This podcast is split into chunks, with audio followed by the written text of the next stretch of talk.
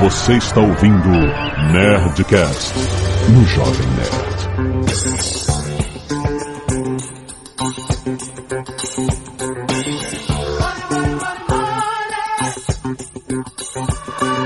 Landa, landa, landa, nerds! Aqui é Alexandre Otomo, Jovem Nerd, eu pago um dólar por isso. Aqui é o Caio Gomes e só chegar em Amsterdã até esqueci o que eu ia falar.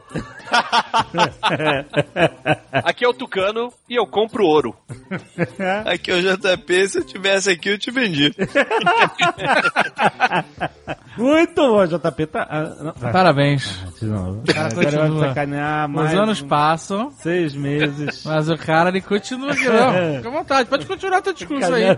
Como é que é? Muito bem, hoje a gente vai falar sobre o quê, Jovem Nerd? Não, cara. A gente vai falar como eu quero tomar conta do Jovem Nerd sozinho. Puta que pariu, eu adoro ter combustível pra essa merda. Aqui é o Azagal e mesmo o Jovem Nerd não querendo e não gostando, eu ainda tenho 50% dessa bagaça. Muito bem, nerds, estamos aqui para falar sobre o comércio, rapaz. Como o comércio ele impacta as nossas vidas, de onde veio Pra essa onde vai? prática, Pra onde vai? Como ele muda com o tempo, mudou tanto do- de pouco tempo pra cá, né? Temos uma modalidade nova de comércio eletrônico, cara. Como, como funciona? Como se compra e vende ações? O que é o salário? De onde veio esse termo Vamos contar a historinha do sal, né? Dos- Depois dos e-mails. bom. Canelada.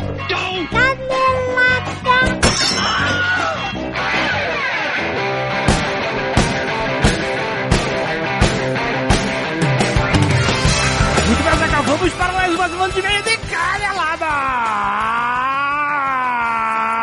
Nerdcast! Seu Jovem Nerd contido, tá com medo do vizinho chamar a polícia. A gente não pode ficar gravando de madrugada que o vizinho Ah, reclama. Jovem Nerd contido.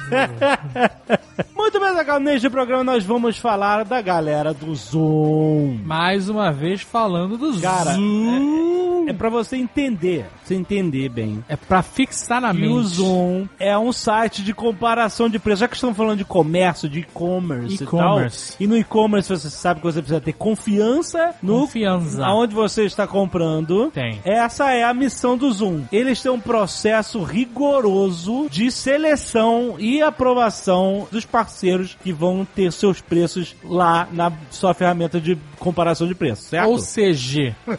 Lojas de confiança. A Nerd Store também está lá, Olha aí. Jovem Nerd. Porque eles sabem que você pode confiar Store. Você sabe que você pode confiar na Nerd Store. Claro que sabe, claro que sabe. O pessoal posta foto no Twitter direto. Então, olha só, você pode usar o site pelo browser mesmo ou pelos aplicativos que tem para iOS, para Android, que tem os serviços irados, tipo o histórico de preços. Ó, Você pode ver quanto um produto que você buscou estava custando nas últimas cinco semanas. Sabe, você vê excelente. que ele sobe e desce, tá? esse preço estava mais caro, tá mais barato, não sei o que, o que aconteceu. Tem o alerta de preços. Ou seja, que você chega, define um preço. Eu quero comprar esse livro, tá muito caro, eu quero que ele baixe de preço. E aí você bota lá e o que acontece? Se ele baixar de preço e chegar na sua meta, ele te avisa, ó, o livro que você quer comprar, aqui ó, clica aí que tu vai comprar. Muito Excelente. maneiro, cara. Excelente. Além disso, eles têm especialistas que analisam os produtos e escrevem artigos para ajudar as pessoas a responder dúvidas a Zagal. Inclusive, no seu smartphone, eles têm um- uma funcionalidade que usa a câmera para você escanear o código de barra e já receber a comparação de preço daquele produto. Ó, não é espetacular? Muito bom. Não é maneiro?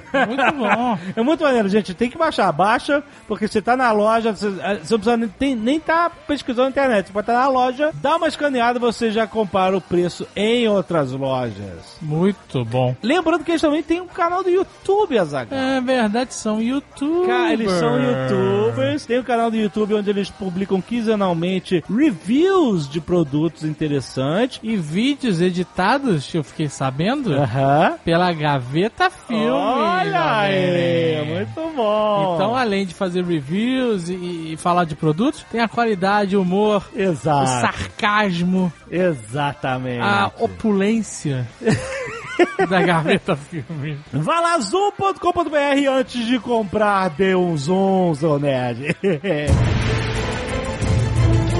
Recado patrocinado da editora Aleph também, Azagal. Editora Aleph que já é nosso parceiro. Parceiraço, parceiraço, sempre anunciando seus lançamentos por aqui. E está anunciando hoje o livro O Planeta dos Macacos, Azagal. Lembrando que o livro normalmente é melhor que os filmes. É, o livro, o livro do, do escritor francês Pierre Boulle, um absoluto clássico da ficção científica, que inspirou, na época, uma das obras mais bem-sucedidas do cinema, né? Não, o Planeta dos Macacos original é muito bom o filme. É bom, Charlton A Heston, história é clássico. interessantíssima. Olha só, se você não sabe, é o seguinte, a história, os astronautas eles estão num futuro próximo, Isso. em uma missão, e eles acabam entrando numa espécie de uma super, um, um hiperespaço, uma viagem, eles caem num planeta que é dominado por macacos Macacos inteligentes. inteligentes que Não que o falam... macaco não seja inteligente, mas macacos desenvolvidos. Desenvolvidos, civilizados, é, eles falam, eles têm uma sociedade, etc. E humanos primitivos. Sim. Que não falam. Então, o Charlton Heston, por exemplo, o, o herói do filme, ele é o único que fala. E por isso, né, nota- macacos com bolados. ficam bolados, exatamente. e é muito maneiro que a sociedade dos macacos ela é dividida nas próprias raças. No- no- os gorilas são os Guerreiros. são os guerreiros, né? Os soldados. Os chimpanzés são os cientistas e tal. É muito maneiro. O filme original ele tem um final surpreendente. Não vou contar aqui. Mas eles dizem que o livro, eu não li o livro, mas eles dizem aqui que o livro tem um final mais surpreendente, mais impactante Caraca. que o final do filme original. E o personagem principal do livro não é o mesmo do filme. É um jornalista. Um jornalista. Ulisses. Ulisses. Que ele é, é a tripulação de cientistas da missão pra descobrir novos planetas. Entendeu? Então é muito maneiro você ter a diferença, saber a diferença. Agora o Planeta dos Macacos voltou a fazer sucesso Voltou, série, voltou. né? Os nossos filmes são muito bons. Mas é nada melhor do que você procurar o material original, né? Não, eu, eu, eu, tô- eu- eu não li os macacos, mas eu gosto do primeiro filme. Realmente fiquei interessado. Não, é, é maneiro. Plot. Porque tem questões, entendeu? Que o autor coloca no livro, que são as questões mais antigas da humanidade. Tipo, o que, que define um homem? Sim, Qual a diferença da- do homem para os animais? Não é Nenhuma. tudo animal? tudo. Não somos todos animais? Qual a Ah. diferença? Por que, que a gente é, é diferente, entendeu? Não sei. Porque Quem, nós somos piores que os animais. quem são os piores inimigos da raça humana, Quem entendeu? são? Os próprios humanos. E o mais importante, mais, Já estou respondendo aqui. o mais importante, humanos devem beijar macacas? Caraca. Dependendo do quanto você beber no zoológico, Pular grade. não sei. Aquela macaquinha jeitosa. Link no post pra você comprar o seu Planeta dos Macacos da editora Aleph. Muito bom. E se você não quiser ouvir os recados e e-mails sobre o último Nerdcast, você pode pular diretamente para 19 minutos e Jovem Nerd PNA, mais 3,5%. Quero agradecer a Zagal, todas as pessoas que doaram sangue essa semana. Muita gente. Yara Dias, William Alexander, William Wonka. Wonka? Tiago Frias, Soulstorm Souza, Silvana Cavalcante, Xan dos Santos, Sabrina Buquerque, Rafael de Oliveira, Marlos Sanuto, Luísa Ugolini, Lucas Laranjeira, Jamile Ribeiro, Humberto Martins. Humberto Martins? Será que é o ator? O ator?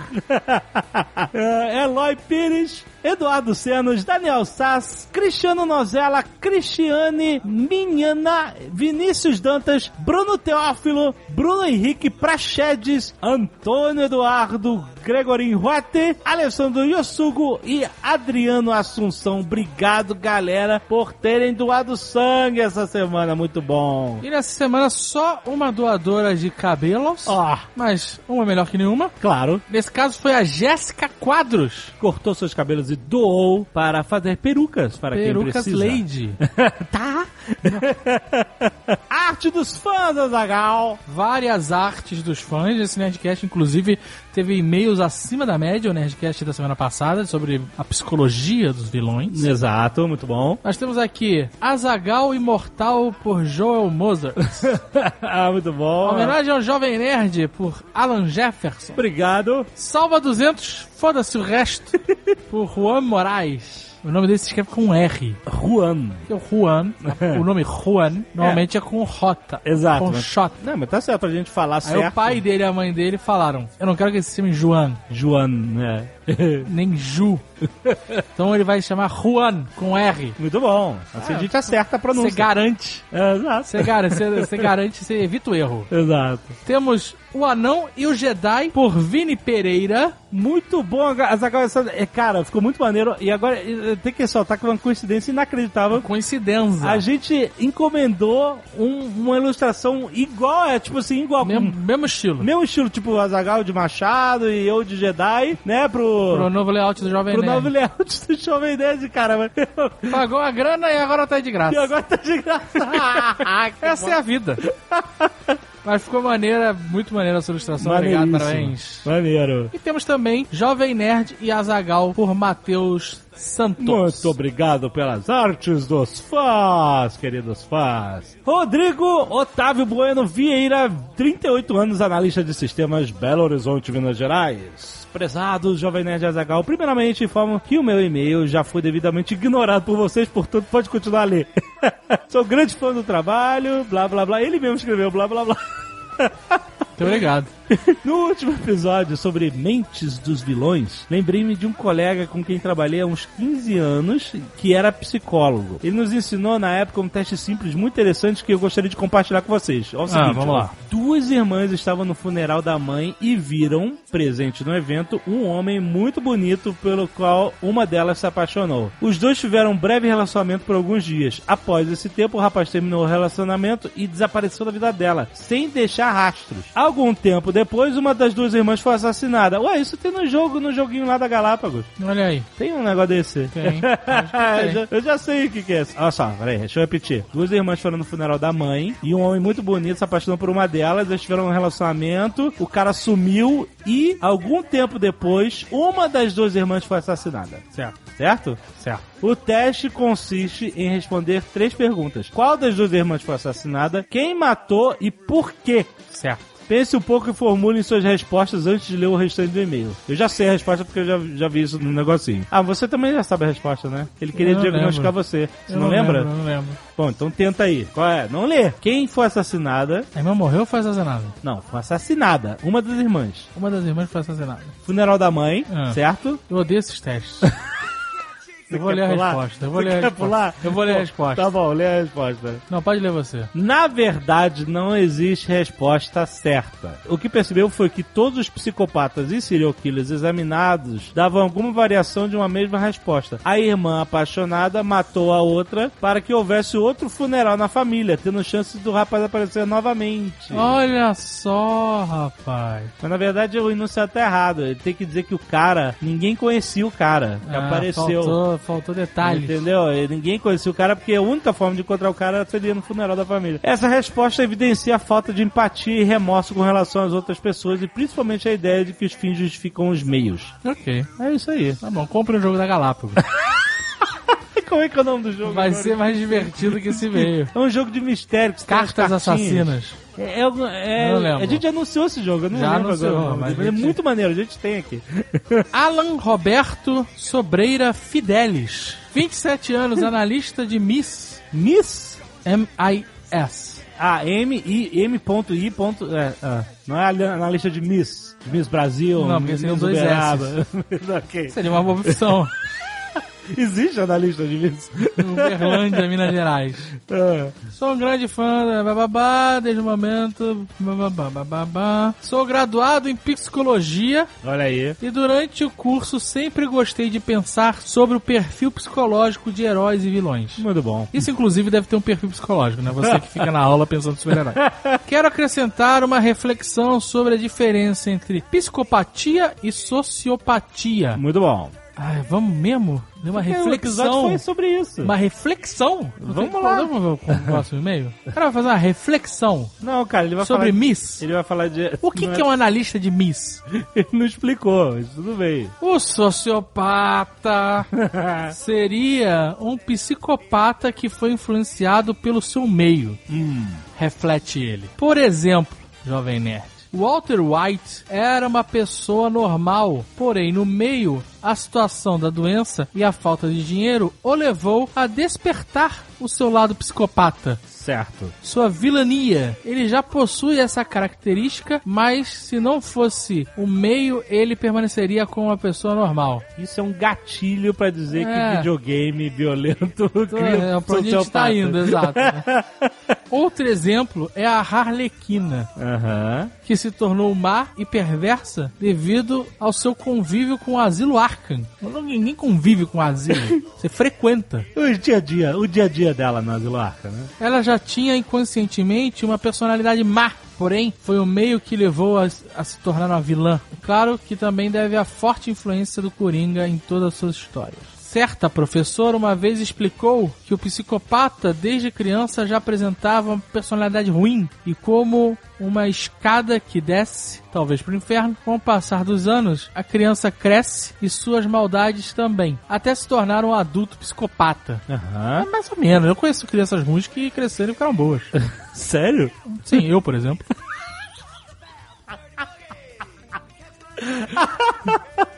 Já o sociopata possui os mesmos traços de personalidade, porém ele não desce os degraus da maldade, o meio social que o joga lá embaixo. Joga lá embaixo. Aham. Entre as diversas teorias de personalidade, uma outra professora exemplificou que existem diversos traços de personalidade, como ilhas, e que uma pessoa normal navega entre essas ilhas. Hum. Pois um médico cirurgião, por exemplo, precisa ser um pouco indiferente com o paciente na hora de operá-lo e abrir seu corpo com um bisturi. É, o cara não pode se entrar na emoção da parada. Ou às vezes precisamos ser mais narcisistas e nos valorizarmos quando alguém nos humilha. Contudo, um psicopata não navega entre todas as ilhas. Exclui as ilhas de bondade e de empatia e fica apenas nas ilhas ruins. Aí eu acho que isso tá errado.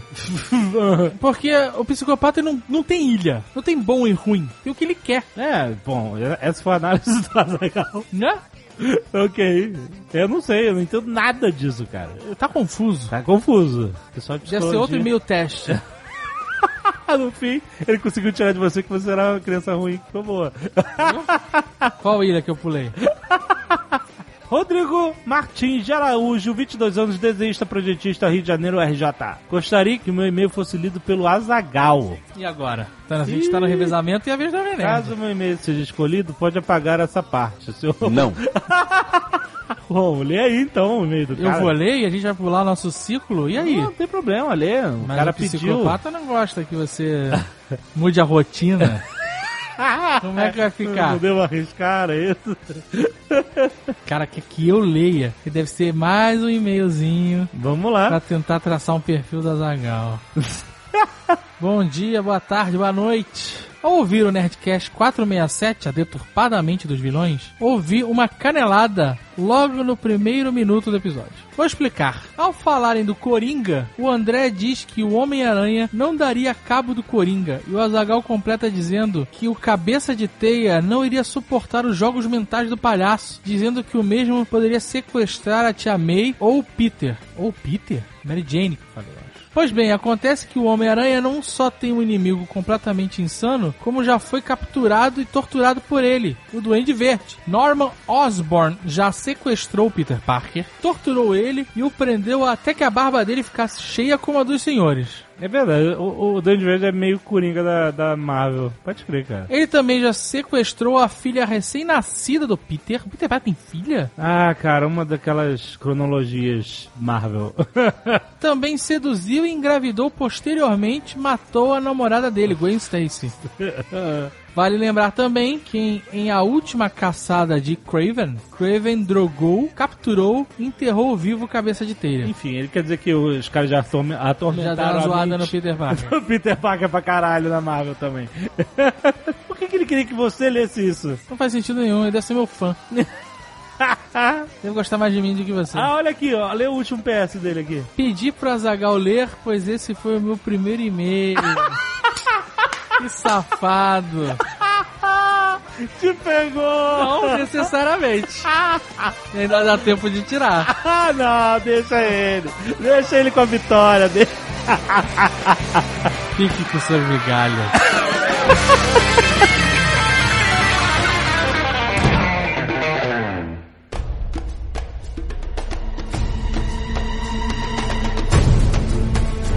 Eu quero saber o que, que veio primeiro, a necessidade de vender ou a vontade de comprar.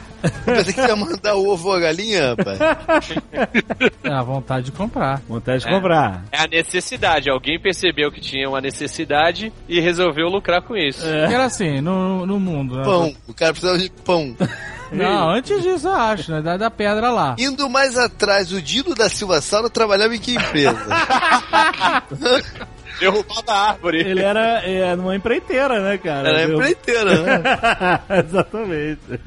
Não, mas a gente tá falando aqui do ato de você trocar coisas, certo? É, você tem um cara que planta batata. E o outro não planta. E ele come só batata. O Charlie, Jovem Neto tá querendo lem- levar isso pro escambo. É, ó, Charlinho. Charlinho. Ué, os, cam os campos da comércio, porra? É, Charlinho só planta batata doce. Ah. Aí vem o Stronda.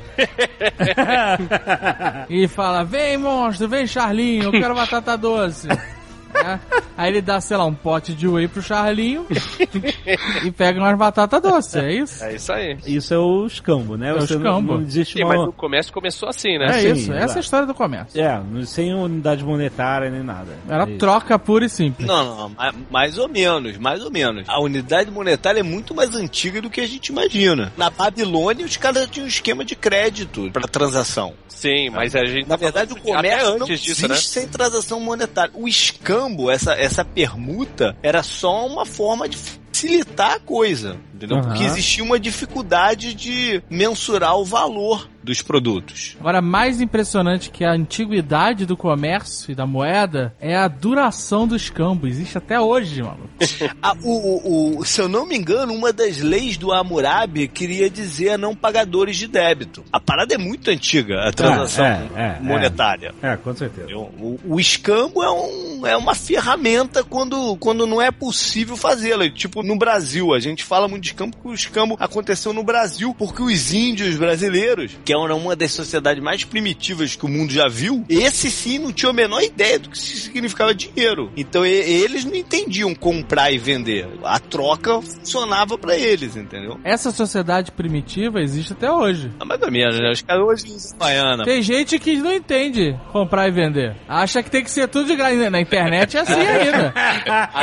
O cara quer te dar uma troca que, puta, quer te dá batata doce mesmo.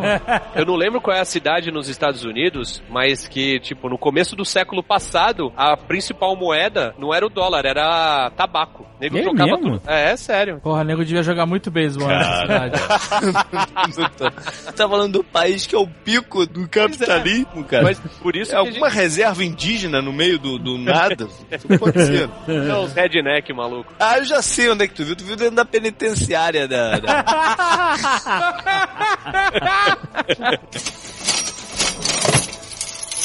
A gente chegou nesse ponto interessante, porque superficialmente chegavam os europeus aqui, vinham os índios sentados no ouro, e eles, olha que legal, meu colar de ouro. E os caras, caraca, toma um espelho e me dá toneladas de ouro. Não, você- não, não tinha índio sentado no ouro no Brasil.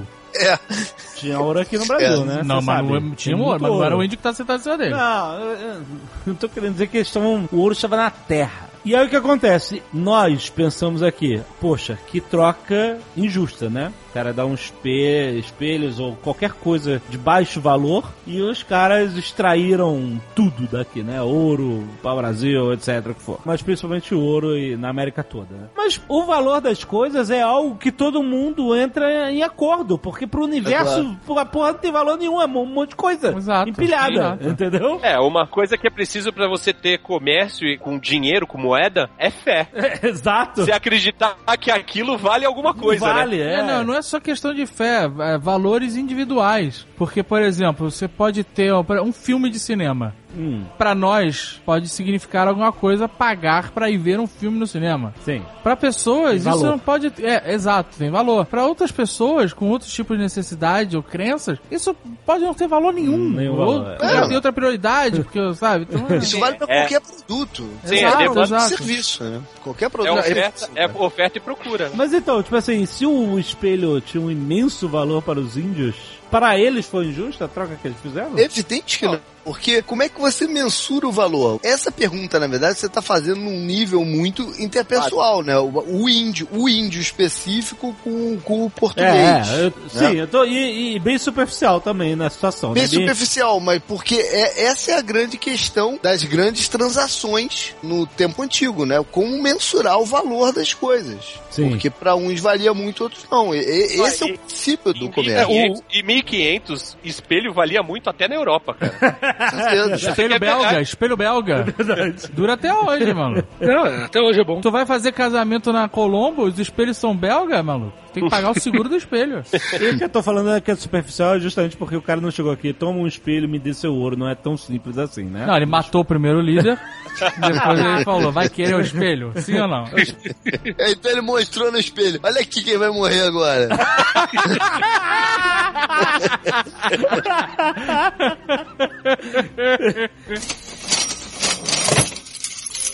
O valor das coisas aparece quando a gente tá falando de É. uma sociedade. É, assim. então. Quando você tem um grupo de pessoas negociando, que você começa a falar de valor. As coisas tinham mais sentido antigamente, porque nas sociedades primatas, apesar de não existir o dinheiro, que a gente conhece hoje, papel, alguns bens foram escolhidos como bens de troca entre eles. Por exemplo, os maias, eles utilizavam o cacau como a moeda de troca. Era Aham. um bem que tinha valor, que podia ser utilizado para você consumir, mas ele era utilizado como a moeda oficial. Era uma coisa que tinha valor Uhum. por si só, mas um quilo de mandioca custava meio quilo de cacau. Era, ele era utilizado como. Mas peraí, como... mas peraí, o- eles trocavam o cacau ou o cacau servia como base de referência para o sistema de crédito? Tá, tá entendendo o que eu tô falando? Entendi, É, entendi.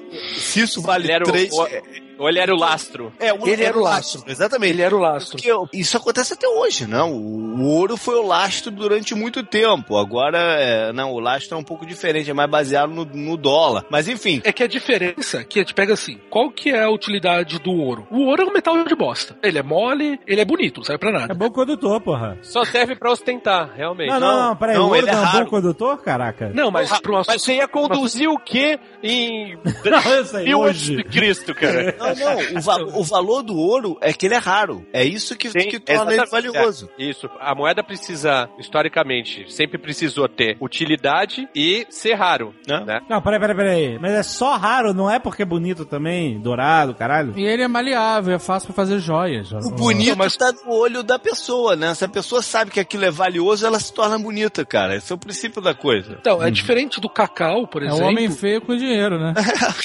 Por exemplo, o- uma das moedas inglesas, europeias inglesas né, da Idade Média mais antiga é o shilling, da Inglaterra, né? É. O shilling, o lastro dela era o valor da vaca na região de Kent. O primeiro lastro dela. Ou seja, o que faz o dinheiro ter valor pode ser uma porrada de coisa. Cada lugar naquela época era uma coisa Na- diferente. Na entendeu? Babilônia, na Babilônia, onde tudo começou, o primeiro dinheiro eram, eram as placas de argila. É. Elas valiam o tanto de grão que você tinha estocado nos silos. Então era assim, a argila era a, mo- era a moeda, o lastro era o grão e os silos eram os bancos da época. Aham. Só que tinha um problema, os grãos estragavam nos silos e aí o- Inflação.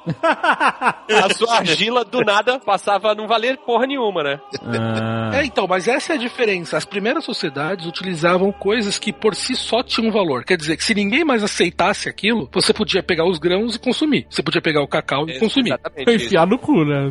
Enfim, é, Dependendo do que fosse, o prejuízo era maior do que simplesmente Mas, fazer mas um... continua sendo o princípio do A ouro. vaca- Se, se- a se a moeda tu não aceitava, você aceita o ouro em vez da, da Não, mas, moeda. mas a questão, mas a questão é, se você tá com fome, você podia pegar o cacau e comer. Se tá com fome, você podia pegar a vaca e consumi-la. Não vou falar comer. você podia pegar o- os grãos e consumir. O ouro, a única coisa que você pode fazer com ele, se você não tiver mais ninguém pra comerciar, é enfiar no cu, como o David falou. É, entendeu? É. Exatamente. Não tem nenhuma utilidade além da... Essa é a diferença entre as primeiras moedas, que onde a coisa tinha um valor prático mesmo. Era aquilo que você consumia mesmo. A, a segunda moeda que mais se proliferou depois da argila da Babilônia foi o sal justamente por causa disso. Ela mesma era o lastro dela e ela durava mais do que grão e do que a argila. Aham. Você tá falando, você tá falando dos romanos? Sim, porque o sal era tão importante, tão necessário quanto o próprio alimento, né? O, o- o lastro da moeda romana era o sal? Não tô falando que era o lastro, mas ele ele por si só já é o lastro, porque ele é necessário. Ele tem uma utilidade, Uhum. então você poderia trocar diretamente ele sem precisar ter um lastro. E é algo que todo mundo precisa, né? Todo mundo precisa para preservar com- os alimentos. E novamente com aquela vantagem que se o comércio deixasse de existir, ele por si só já te garantia uma utilidade prática para aquilo. Sim. Essa é uma característica que todos os comércios primitivos tinham. A moeda era algo lastreada ou ela própria, algo que tinha valor prático por si só. Essa é a coisa importante que foi mudar só depois. E dessa relação com os romanos com o sal que veio o salarium, é isso? Que era justamente a, a quantidade, o valor do sal que o soldado recebia no final do mês. Em moeda. Porque o sal era o lastro. Ele não recebia um saquinho de sal, ele recebia uma proporção de moeda relativo ao valor Não, do sal. não, não, não. Nessa, no começo ainda era sal mesmo. O cara recebia E sal. usava o sal como moeda. Porque não tinha moeda. Não tinha. Antes, isso é antes da moeda. Não, peraí, peraí, peraí, mas peraí, moeda tem a. Cara, a moeda, Cotinho. a, moeda, a moeda do romano é bem antiga, cara. Não, mas a moeda tem isso na sociedade há milhares e milhares, muito antes do, do Império Romano. A moeda. Então, tudo bem, é. Mas só que o sal também já era moeda antes do Império Romano, né? O Tucano falou da argila que valia os grãos no silo. E essa argila não é facilmente falsificável? Porque quando começou a existir dinheiro, começou a existir falsificação. As falcatruas. É. Exatamente, né? Não, existir falcatrua, começou a existir é, escravismo, né? Começou a existir bancarrota e você virar escravo porque você foi a bancarrota. Isso Aham, tudo tá, tá sim, ligado sim. à criação do dinheiro, né? É, Sim, sim, sim. Porque eu lembro que eu vi um documentário que uma família inglesa encontrou enterrado no quintal um baú romano, cheio de moedas romanas. Antigaço, tipo, dois mil anos de idade. Existe uma, um relato do Júlio César falando que quando ele chegou na Inglaterra, lá na Bretanha, tinha-se uma moeda corrente. Aham. Se chamava Balg, se eu não me engano. Aham. Nos relatos dele, ele fala que existia uma moeda entre os povos né, primitivos britânicos. Mas então, o que, que é interessante nessa história de desenterrar o baúzinho cheio de moeda romana? As moedas estão todas clipadas. As bordas das moedas estão todas cortadas. E os caras estudando essa parada falaram assim: olha, isso acontece o seguinte: existia al- al- algum escrito, alguma lei que até tantos por cento de uma moeda, se ela tivesse danificada, até tantos por cento de perda, ela era válida. Assim como a nota, né? Também é, né? Se existe um valor. Ah, se você rasgar a nota tantos por cento, for uma pontinha lá, ainda vale, não sei o que. né? Então o que acontece? Os caras faziam a maracutaia de pegar um alicate e sair mordendo as laterais das moedas até o ponto em que ela ainda valia pra derreter a prata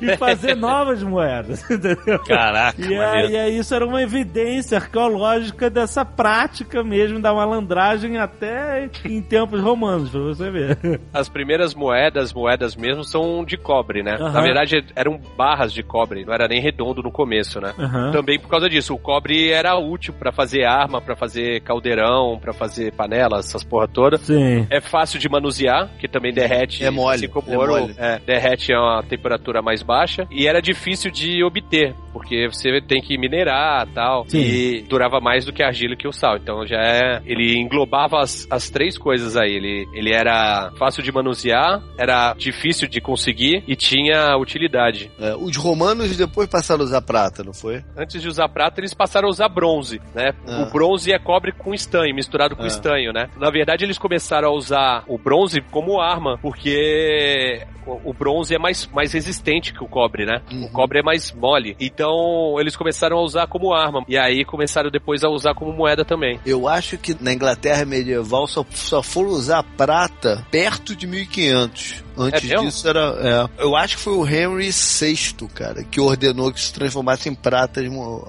as, mo- as moedas mais importantes. Mas usar como moeda, moeda mesmo, né? Moeda, porque antes era essas porretas também de cobre, não sei o que, que eram fáceis de serem. De Porque serem... no, no livro, nos Crônicas Saxônicas, eles pagam pros vikings irem embora com prata, mas aí é. Prata, mas é prata rude, é, É. rude, né? O sistema de crédito, na verdade, ele se desenvolve mais rápido do que a moeda física, né? Porque as grandes transações, o cara não levava de navio é, barris e barris de moeda para pagar de um lado pro outro. Sim, sim, exato. O sistema de crédito se- na Europa, a gente- aí a gente já não tá mais falando de coisa antiga, não tá falando de coisa um pouco mais, mais recente. O sistema de crédito precisou ser modernizado, né? O cara podia levava só um papel de crédito, um papel de, de- não. Sim, sim. E quem quem evoluiu muito esse sistema na Idade Média foi a igreja. Olha aí. Foi a igreja. Foram os cavaleiros templários primeiro, não foram? Que o cara, o templário saía da Europa com um pedaço de papel e ele podia é, sacar dinheiro em qualquer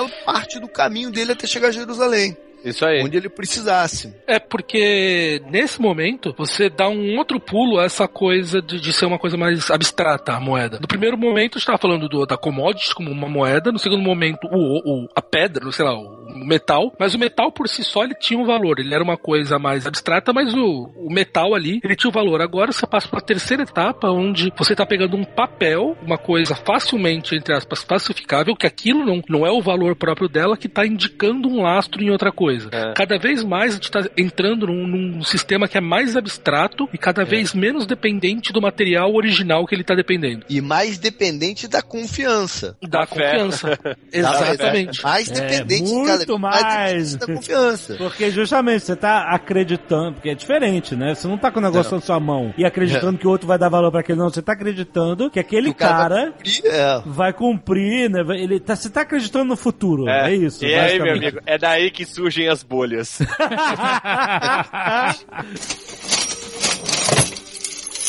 E cada vez mais esse sistema você precisa de um órgão central que vai dar o valor para essa coisa imaginária que você tem. Aham. Quanto menos esse governo central existe, mais você depende de coisas que por si só vão ter o valor. É, isso é uma discussão de que se a Bitcoin É, é uma exato. moeda ou não, porque ela não tem um governo que garanta. Exato, não, não existe nenhuma garantia. Não que o nosso sistema monetário seja perfeito, lindo, maravilhoso. Ele também é, é fudido, baseado em dívidas você cria, etc e tal. Mas existe um controle, né, pra tornar a coisa mais estável, né? Não, não tão Mas esse volátil quanto É, se controle você- entre moedas não existia na Idade Média. Porque as moedas existiam, o que não existia era o câmbio. Se não me engano, a instituição Banco Central foi criada por um escocês que ele acho que tentou implantar na Inglaterra e foi mandado embora. Depois ele, ele conseguiu implantar na, na França. Alguma coisa assim. Até então os governos não garantiam nada. É porque você não precisava alguém para garantir nada. O ouro tava lá, o ouro era ouro. Você podia testar aquilo, você podia derreter e fazer outro papel- o ouro de outro país, tanto faz. A partir do momento que você passa uma coisa que não é o material em si, alguém precisa falar, tá bom. Isso agora- aqui corresponde a alguma quantidade de ouro que eu tenho no meu banco central aqui. Não tinha ideia do Banco Central, mas o- os, os governos já fabricavam dinheiro, né? Por exemplo, na, na Roma antiga, teve períodos de muita inflação porque acabava o dinheiro do governo e eles começavam a, a, a produzir dinheiro, né?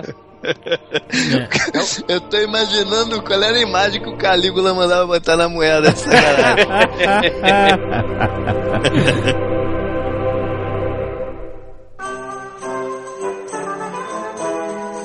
Sempre vem aquela dúvida que todo mundo fala: por que tá faltando dinheiro, o país é pobre, por que o governo não faz dinheiro e vira um país rico? É isso, né? Todo mundo tem essa dúvida. É muito simples e. e Todas e as crianças, né, por todas- Então, mas tem muita gente que tem essa dúvida até hoje. Até ela sabe que não dá certo, mas a pessoa pode não saber o porquê que não dá certo. Por que que não dá certo, Caio? De maneira muito simples que a gente pode pensar. Quando a gente pega o papel, antigamente, vou falar mais antigamente, quando a gente começou a ter o papel moeda, aquele papel correspondia que no banco central daquele país existia uma quantidade de ouro equivalente àquele papel que você tinha. Isso, quando o ouro era o lastro da economia. Né? Então, se eu tinha lá uma tonelada de ouro, eu podia imprimir mil papeizinhos dizendo que cada um daqueles equivalia a um quilo de ouro. Uhum. Então ele tinha um valor que era equivalente àquele do ouro que estava lá. Se eu imprimir mais papel, o que eu estou fazendo não é aumentar a quantidade de ouro disponível. Eu estou falando que aquele papelzinho não vai valer mais a um quilo de ouro, mas vai valer a 100 gramas de ouro, 500 gramas de ouro. Então eu não estou aumentando o valor com que ele está lastreado. Eu estou simplesmente diminuindo o valor daquele papel. Uhum. Então é por isso que você está diminuindo o valor do papel e está aumentando o valor das mercadorias. Por quê? Se eu estou pensando que meu produto vale uma quantidade de ouro, na ideia as pessoas têm essa cabeça por trás, se eu estou imprimindo mais papel, eu vou precisar de mais papéis para poder ter aquela mesma quantidade de ouro que eu equivalia antigamente. Então eu não tô aumentando a riqueza do meu país, eu tô simplesmente diminuindo o valor que cada um daqueles papeizinhos vale. Isso era a ideia que você tinha quando você tinha o lastro ouro. E ele vale a mesma coisa hoje em dia quando você tem o lastro. Hoje em dia não existe mais isso. Você dá valor do- da riqueza de um país no ouro que ele tem. Não, não tem mais. Você mede isso mais ou menos pelo PIB, pelo Produto Interno Bruto do, do, do país, o quanto...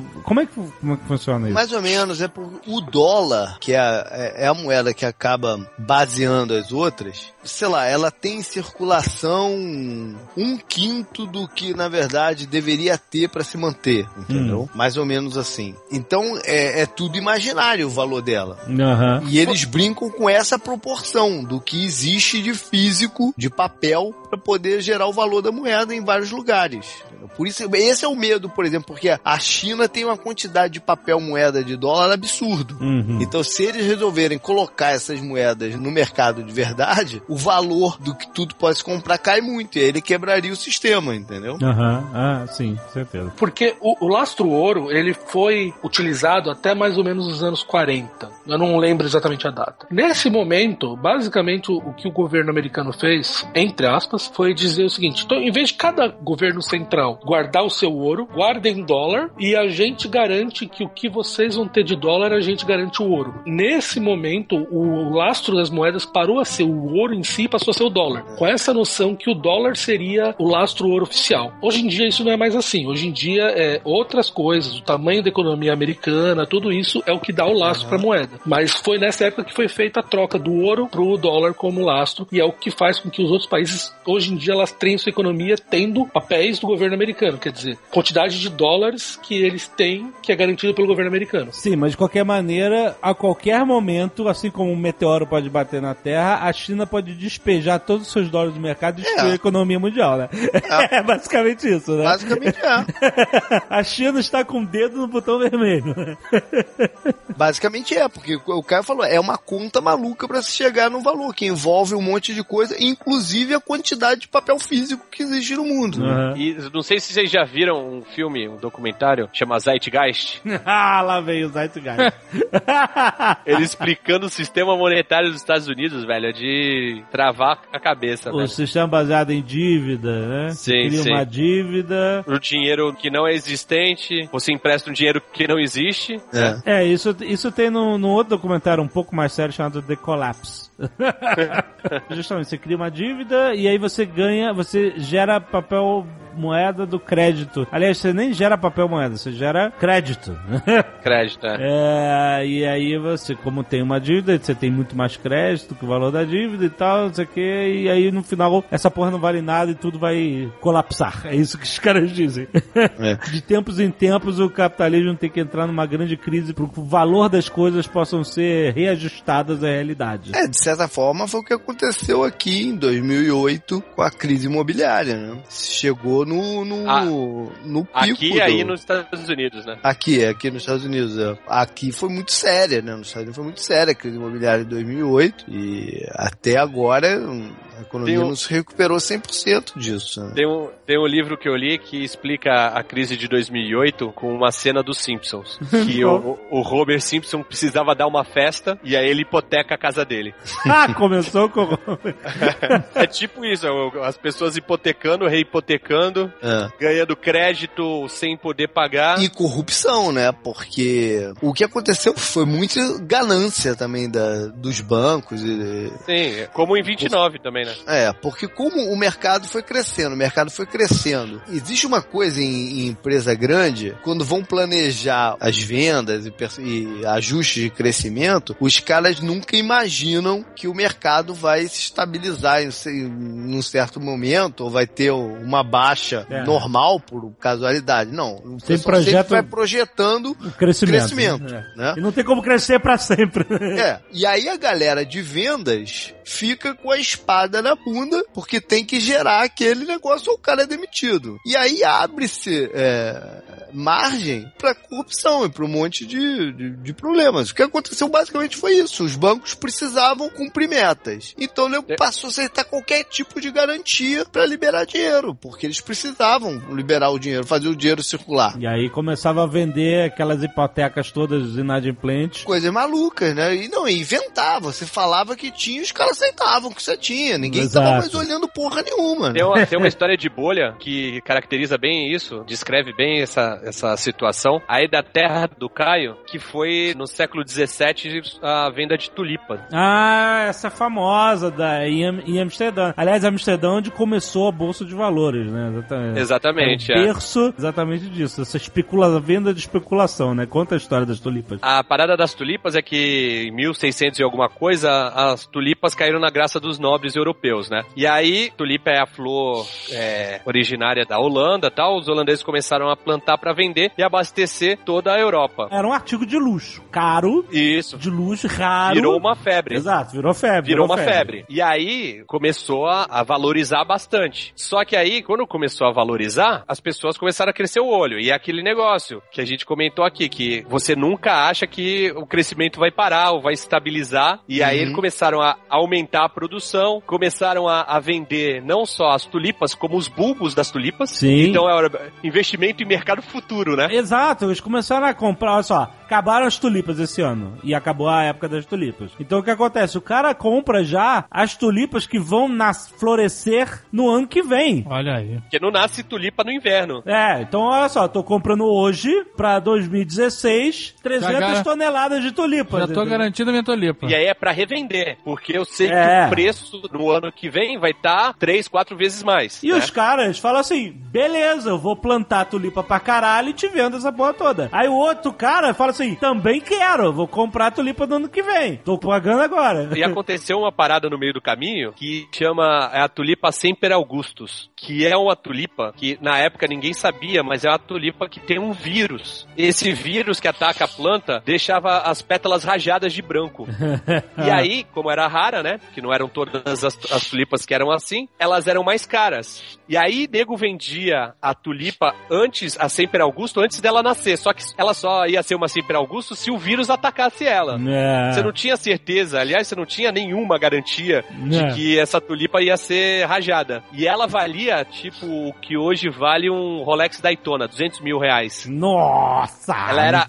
Absurdamente mais cara do que a tulipa normal. Aham. Pra ter uma ideia, a tulipa normal, em 1636, custava 20 florins. Essa Semper Augustus custava 2 mil florins. Caraca! Ela era muito artigo de luxo. E aí, nesse ano, teve um aumento de 300% na, na Semper Augustus. Ela passou de 2 mil para 6 mil florins. E aí, quando você tem dois produtos similares, um mais caro e outro mais barato, quando o mais caro aumenta o preço, ele sempre puxa o, o de preço menor também, né? Uhum. E aí, a inflação da tulipa normal foi de 1.125% Nossa. em um ano. Nossa. Mas é lógico que a, a porcentagem tem a ver com quanto custa, né? Porque a, a normal passou de 20 para 225 e a, a Sempre Augusto passou de 2 mil para 6 mil florins. Aham. A parada é foda. Não, e aí o que aconteceu, obviamente, em todo esse mercado futuro. Não, eu vou te uma- dizer o que aconteceu no meio do caminho. No meio do caminho, então. Os produtores de tulipa compraram castelo em Bruges, compraram. mandaram os filhos estudar em Oxford, mandaram trazer roupa da China e se endividaram imensamente. Então vai agora, porque só pode ter, ter feito isso. Isso é do ser humano, né? Não só os, os fabricantes. Os porque nessa altura, compradores. né? nessa altura, ninguém mais era o comprador final de tulipa. Uhum. Todos os nobres já tinham tulipa. Então, Todos os intermediários compraram castelo, então. também. Exatamente. também. Tem uma história de uns garotos que ficaram órfãos e eles de herança tinham um título de um bulbo de uma tulipa sempre Augusto, sei lá, alguma coisa. Eu sei que eles compraram casa, compraram comida tudo com isso. Eles estavam na merda, ganharam essa tulipa e ficaram milionários da noite pro dia, tá ligado? Caralho. Isso foi acontecendo com todo mundo. O cara não tinha dinheiro, ele pediu um empréstimo, valia a pena. Ele pediu um empréstimo num banco, a um juros tal, comprar uma tulipa e aí esperar aquela tulipa valorizar e pagava o, o empréstimo com juros e ainda sobrava dinheiro. Aham. Então ninguém mais comprava tulipa para como compra final. Ter a tulipa. É, e pro mercado ah, rolar tem que ter um idiota pra comprar até o final, né? Tem que ter um bilionário que compre todas as tulipas. Os caras que morreram com tulipa na mão se endividaram foda, se fuderam pesado. Não, muita gente, muita gente roeu. Mas é exatamente o que aconteceu no mercado imobiliário aqui, cara. É isso aí. Quando o nego foi ver, vagabundo tinha comprado 8, 9, 10 casas financiadas, usando a mesma casa, um, um mesmo imóvel como garantia de todas elas. Exato, não tem como, né? Não, não tem valor pra pagar isso. Exatamente a mesma coisa, cara. Quando, Perdeu, quando deu. perdeu as 11. Exatamente, quando deu a crise no último cara, e aqui na Flórida foi consequência direta dos furacões de 2004, 2005, que as empresas de seguro levaram dois, três anos para poder pagar os reparos, e levou dois, três anos para o governo regulamentar que elas poderiam aumentar o prêmio dos seguros para compensar o que elas pagaram. O valor do mortgage de todo mundo quase dobrou, nego não conseguiu pagar, e aí explodiu. É, isso aí, é, essa é a bolha. Isso é o que a gente chama no mercado de alavancagem, esse termo. Aham. Quer dizer, tudo, todo mundo tinha um- uma casa e comprou 10 casas a partir do preço de uma casa só que ele foi É. duplicando. Por causa de crédito, né? Porque tem crédito. É, então, isso funciona muito bem quando o mercado está crescendo. Porque se o preço das casas aumentar em 1%, como eu tenho 10 casas, eu vou estar ganhando 10 vezes aquilo que uma casa aumentaria. E funciona muito bem se o credor estiver disposto a fazer o olho, né, olhar pro outro lado, né? Porque se ele olhar a garantia do cara e ver que a garantia do cara não cobre 10 casas, ele vai falar, meu amigo, eu não vou te prestar esse dinheiro. É. Não, não, mas o que eu quero dizer é o seguinte: sempre que você está alavancado, ele funciona muito bem quando o mercado está crescendo. Claro. Só que a qualquer quedinha, você vai perder muito mais do que você tinha originalmente pensado. E é isso que as pessoas não pensam. Então, quando caiu um pouco, o cara tomou um susto e botou todas as casas do mercado. Uma pessoa fazendo isso, tudo bem. Um milhão de pessoas derrubou o preço das casas, que caiu mais o preço, aumentou a velocidade das quedas e estourou a bolha. Então, é algo que acontece, você viu aí, as empresas de tecnologia nos anos 90, agora aí nos Estados Unidos com as casas, nas tulipas. Sempre acontece isso das pessoas poderem achar que elas podem se alavancar para poder ganhar dinheiro, mas nunca pensam no caso da queda. É algo que acontece direto, o cara que entra no mercado tentar fazer isso. E a queda pode acontecer por diversas razões, que geralmente fogem do controle de quem tá é, especulando, né? Exatamente, exatamente. Essa história toda da tulipa que o Tucano contou, ela resume bem o que levou à criação das bolsas de valores mesmo, das bolsas de futuro, tudo, porque todo esse mercado que existiu, sempre existiu, as pessoas sempre fizeram esse tipo de comércio, mas em algum momento se sentiu a necessidade de tentar organizar um pouco essa bagunça para que os riscos fossem diminuídos e que pessoas pudessem vender as produções, vender as coisas deles com menos risco de tomar na cabeça. Foi aí a partir desse tipo de problema que foram começando a criar bolsas de futuros, bolsas de commodities para tentar resolver e padronizar toda essa venda para que o risco fosse menor para quem produz mesmo e para quem compra.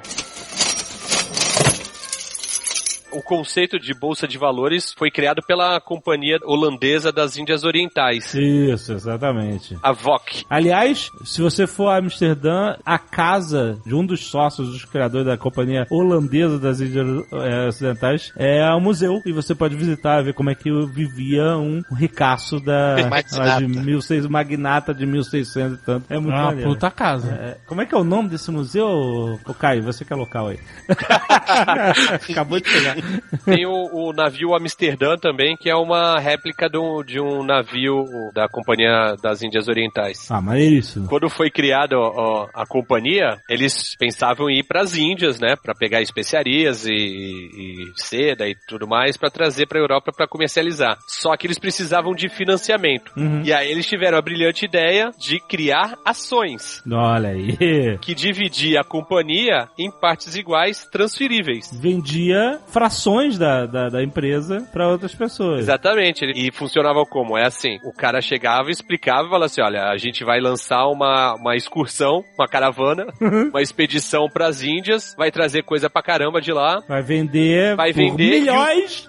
e os lucros a gente vai repartir pra quem der esse investimento, quem comprar uma ação. Isso. E foi o que aconteceu. Eles foram pra lá, sei lá quantos navios, eu sei que poucos voltaram, mas esses poucos foram lucrativos e trouxeram eh, bastante coisa, comercializaram e as pessoas ganharam dinheiro. E vendo quem tinha comprado aquelas ações tinha ganhado dinheiro, outras pessoas se interessaram em comprar frações dessa empresa. E as próprias frações se valorizaram ainda mais porque a empresa se valorizou. Né? Exatamente. E, e um cara que tivesse endividado antes da expedição voltar, Aham. ele podia transferir pra outra pessoa, vender aquela ação. Aham. E é basicamente o que é uma bolsa de valores hoje em dia, né? Exatamente, Para exatamente. ações de empresas que você pode trocar. É, e era uma forma de financiar tudo, né? É, de financiar, mas essa era a ideia. Sim, Você sim. cobrir os É, custos. quando, quando uma, quando, o a- custo da quando uma- operação. quando uma empresa abre o, o capital, o que ela quer é investimento, né? É, o- Isso, não, isso. ela quer um aporte de dinheiro. É, Sim. Né, para poder produzir ou para poder construir uma nova fábrica, enfim, pra, ela precisa do dinheiro para algum plano de expansão Exato. ou para cobrir algum rombo também, né? Você pode vender parte da tua empresa para cobrir um rombo de um prejuízo. É, mas normalmente quando você vai ver- ver- tornar a empresa pública, ela tem que estar bem, né? Para as pessoas confiarem em comprar. Normalmente sim, mas né, o pessoal também projeta o, o, o futuro da empresa. Pode ter visto que aconteceu um percalço e está projetando que ela vai se recuperar se entrar aquela quantidade de dinheiro. Então ela tem um valor, né? Aham. Não confunda a Companhia das Índias Orientais, essa que a gente falou que é a holandesa, com a inglesa, que é a que aparece no Piratas do Caribe, que persegue Jack Sparrow. Essas traziam as havaianas dançando ula-ula. Trazendo para os dias de hoje, nesse mundo globalizado, Esse mundo cão. é. Qual o sentido, então, da gente ter essas diversas bolsas? A bolsa de São Paulo, a bolsa de Nova York, a bolsa de Londres. Por que não uma bolsa única? Um bolsão. Um bolsão. Isso não ajudaria também a controlar a, a especulação e as falcatruas? Lembrando que especulação por si só, como eu tentei explicar, é algo ruim. É, por isso que eu usei o termo falcatrua. É, é, é, falcatrua é o termo que pega mais. A especulação por si só é o que faz o mercado geral, que dá É volume, lógico. É.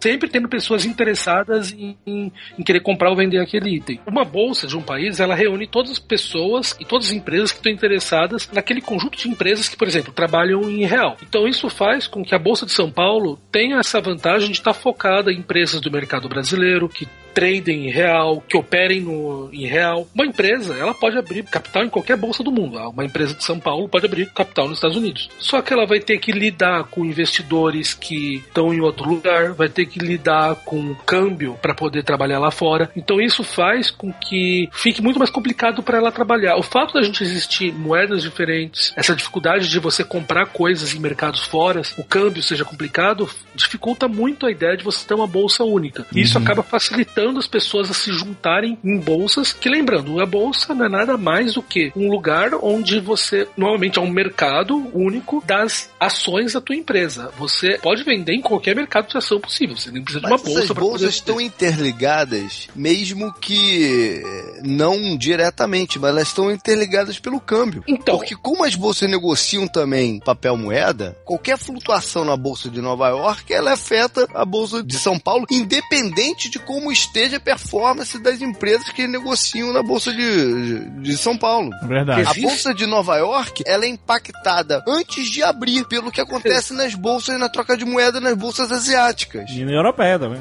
É, é, existe, Mas principalmente as existe- asiáticas. Então, existe sim, existe o fator também, o meu ex-sócio, ele falava que o mercado financeiro é movido by fear and greed, medo e ganância. Então, quando, por exemplo, uma bolsa cai no mercado asiático, o cara dos Estados Unidos vai vender, o primeiro fator dele é o cagaço, é o cagaço perder dinheiro. Porque a gente sabe que o mercado hoje em dia é ligado, mas existem os fatores internos e que pegam. Então, a bolsa de São Paulo esse ano está rodando muito pior do que as bolsas do mundo. Estava, pelo menos. Porque os fatores internos da economia fazem a bolsa cair. É, cl- é claro que existe uma comunicação que faz com que existam fatores principais, mas elas dependem também muito do seu mercado interno. E o fato de você ter câmbio, fazer câmbio internacional é uma coisa muito chata. Então é muito complicado para você você poder uma empresa de São Paulo, mesmo você falar um fundo, comprar nos Estados Unidos é muito chato. Tem que fazer câmbio internacional, existe um monte de regras. Todas essas barreiras de impostos, barreiras. Então, um exemplo, quando o IOF apareceu o IOF para transações no mercado brasileiro, a Bolsa de São Paulo ficou um pouco menos dependente da Bolsa Americana, porque era muito mais difícil dos caras entrarem com dinheiro no Brasil. Essas barreiras Mas fazem também que- limitou o potencial da bolsa. limitou muito. Ficou mais independente? Ficou. Mas, Mas ficou muita gente. patamar muito menor. Exatamente, muito menos gente entrou dinheiro, a entrada de dinheiro diminuiu muito. Então, todos esses fatores fazem com que, você, que seja muito mais complicado. Se o mundo inteiro passasse a funcionar com Bitcoin, por exemplo, a partir de hoje, é, além do Marco Gomes ficar feliz, o...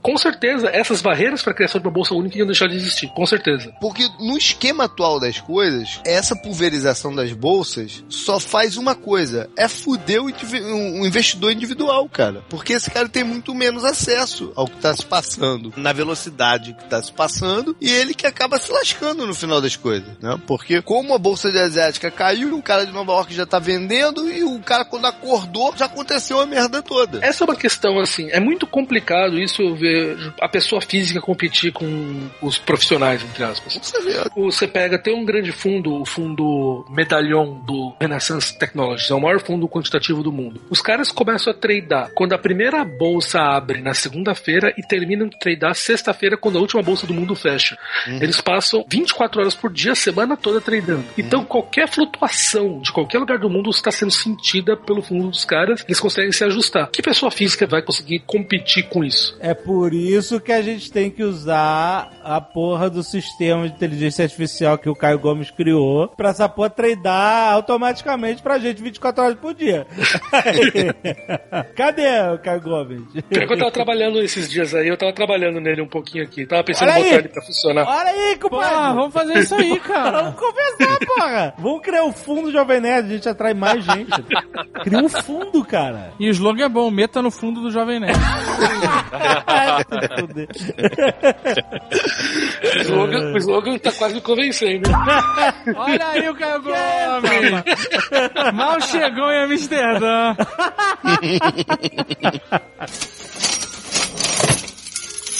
O que que é uma commodity? Uma commodity, ele é um bem que ele é. É muito comum no mercado, é isso? É, ele é. Ele não tem Ele é muito diferenciação, né, de, entre marcas. Isso, ele é. Exatamente, ele é uma coisa que aquilo que ele faz, ele não é diferenciável. Então, O laranja, laranja é uma commodity. isso, café, Café, petróleo. exato. Qualquer tipo Petróleo. de grão, porque tanto faz você comprar o grão daqui como o grão de lá, é o preço é o mesmo. Grão em isso, tem- grão em si não vai ter uma diferença que uma marca produzindo pode ter. Diferente Sim. do iPhone e do Android, Isso. é, que existe essa diferença. O grão é o grão, acabou. Há pequenas diferenças dependendo da onde e tal, mas você ignora isso por um bem comum do mercado, né? E café é café em qualquer lugar do mundo. É basicamente isso. É. Laranja é laranja. Se você precisar de uma diferença maior, você pode falar que eu tenho o café Arábia e o café, sei lá o Mas quê. basicamente, é, por exemplo, aqui a gente vai tratar como uma coisa só. Trigo, por exemplo. Trigo é trigo, cara. Em qualquer lugar, né? E aí, o que acontece? Existem regras que regem esse mercado. Você tem uma indexação mundial disso, é isso? Não, então, porque vamos pensar como é que era feito no passado. O cara produzia lá o trigo dele, ele plantava,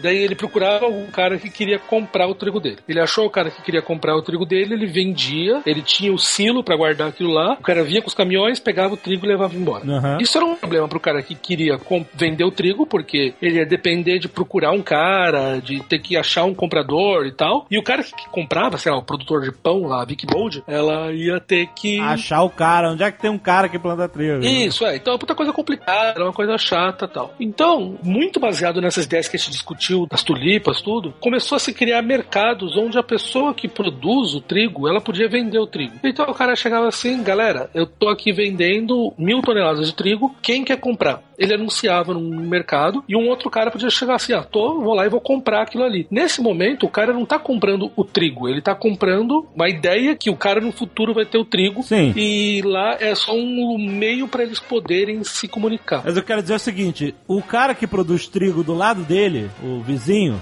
também produz trigo, quando ele vai no mercado anunciar o trigo dele, ele não vai fazer mais barato do que o vizinho. Eles vão vender pelo mesmo preço. É tipo isso? É, porque daquele momento que você tem essa visualização, é muito fácil comparar o preço. Então, se eu se teu vizinho vendendo por um, você vai chegar e vai vender por meio, porque você seria idiota de fazer isso. Ah. Então, naturalmente, o fato de você ter um lugar público onde as pessoas anunciam os preços dela faz com que os preços vão se ajustando. Certo, o mercado vai ajustando o preço. certo. Isso é o que é chamado de arbitragem. Porque se você tá vendendo por meio e tem um cara que tá comprando por um, eu posso comprar o seu por meio e vender por aquele cara por um É, o mercado se regula, exato. e ganhar essa diferença, sem Sim. fazer esforço nenhum. Exato. E você vai perceber que eu tô comprando trigo pra caralho de você, opa, vou subir meu preço. Isso vai ajustando os preços. Aham. Então isso aí é um mercado que permite as pessoas organizarem as suas vendas. Num segundo momento, para poder dar segurança para isso, as pessoas começaram a falar, pô, mó complicado eu ter que vender o meu trigo e ter que estocar, é, eu não sei quanto eu vou ter. Então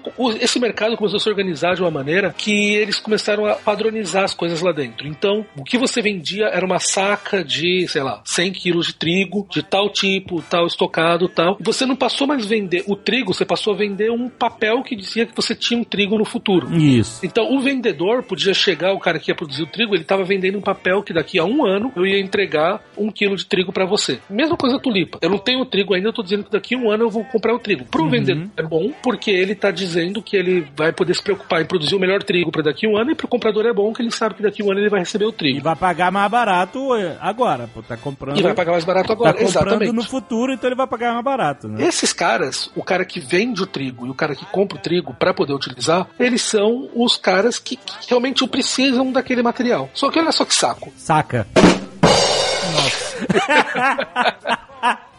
Saudade do Eduardo. Esse cara ainda depende do vendedor e do comprador se encontrarem tendo a necessidade de compra, de vontade de comprar e vender. E aí que surge a ganância humana. É, algumas pessoas começaram a perceber, opa, que é o que, é o que a gente chama hoje em dia do especulador, que não é um termo ruim por si. O especulador é um cara muito útil pro mercado. O especulador é o cara que ele tá olhando para isso aí, tá vendo que tem um cara comprando e um cara vendendo, mas ele não é, ele não tá interessado no trigo em si, ele tá interessado no risco do valor do trigo. Então ele vai falar, opa, eu acho que porque o ano que vem vai ser seco, o trigo vai aumentar de valor. Então eu vou comprar agora o que esse cara tá vendendo de trigo, vou segurar o meu papel e vou vender daqui a um ano pro cara que tá querendo comprar. Vai valorizar, acho que vai valorizar. Ele não tá interessado no trigo, ele tá interessado no risco daquele papel É. em si, não no bem mais. De que forma isso é benéfico pro mercado, o especulador? Esse cara é o Najinarras. Não, não, não. Análises é um outro caso. O, o- o que o, o, o Caio tá falando, na verdade, usando o trigo como exemplo, vale como exemplo, mas o, por ser é, o trigo uma coisa tão.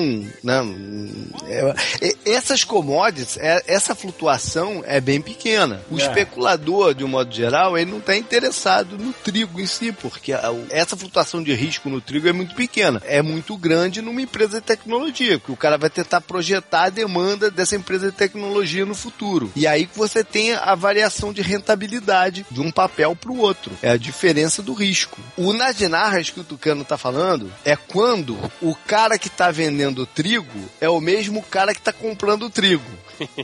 Tá sacando o que eu tô E ele vai falando? criando. E ele vai comprando e ele vai aumentando o valor do que ele tá pagando no trigo até chegar no momento que o, o, o Azagal que tá quieto aí falar, ah, também vou comprar o trigo. E aí ele vai e vende todo o papel dele e o Azagal comprou o trigo, o Azagal e todos nós compramos o trigo que não vale mais porra nenhuma, entendeu? Porque o mercado tá sendo aquecido por ele mesmo. Exatamente. E o Natinarras tem um fator ainda pior, que ele comprava isso com dinheiro que ele pegava no banco. Entendeu? Então, quando a, a- a Bolsa de São Paulo sacou o que estava acontecendo, começou a regular para que ele pudesse é, mexer menos. Ele estava mexendo tanto na Bolsa que os caras sacaram e falaram: vamos restringir o uso dele aqui. E aí ele concentrou totalmente essa especulação dele no Rio. E aí, quando aconteceu uma crise de bolha que os bancos pararam de colocar dinheiro nele, ele quebrou a bolsa do Rio, porque ele não conseguia mais girar essa, essa, essa alavanca. Uhum. E a Bolsa do Rio quebrou até hoje, que movimentava mais dinheiro que a do São Paulo, substancialmente mais dinheiro que a do São Paulo, quebrou de forma completa, que nem tem mais Bolsa. O, por acaso, é, eu tenho um tio que foi presidente da Bolsa do Rio, que vendeu a Bolsa do Rio para São Paulo. Não, não, não. Você tá de sacanagem. verdade. Falando sério. É verdade, é verdade. Eu- isso é verdade. É verdade. Eu, eu já ouvi a avó do JP contando sobre esse tio. De todas as histórias de tios que a gente conhece, algumas são floreadas, mas essa, essa- Alguns tios existem, esse é fato. Ele foi o cara que sacramentou a venda, porque já estava quebrada, entendeu? Ele sacramentou a venda que tinha de papel real dela pra Bovespa, entendeu? Mas é fruto do caso Naginar. O Nadinar chegou a ser dono de 7% das ações da Petrobras e 12% da Vale, cara. Hoje em dia não teria muita coisa, né?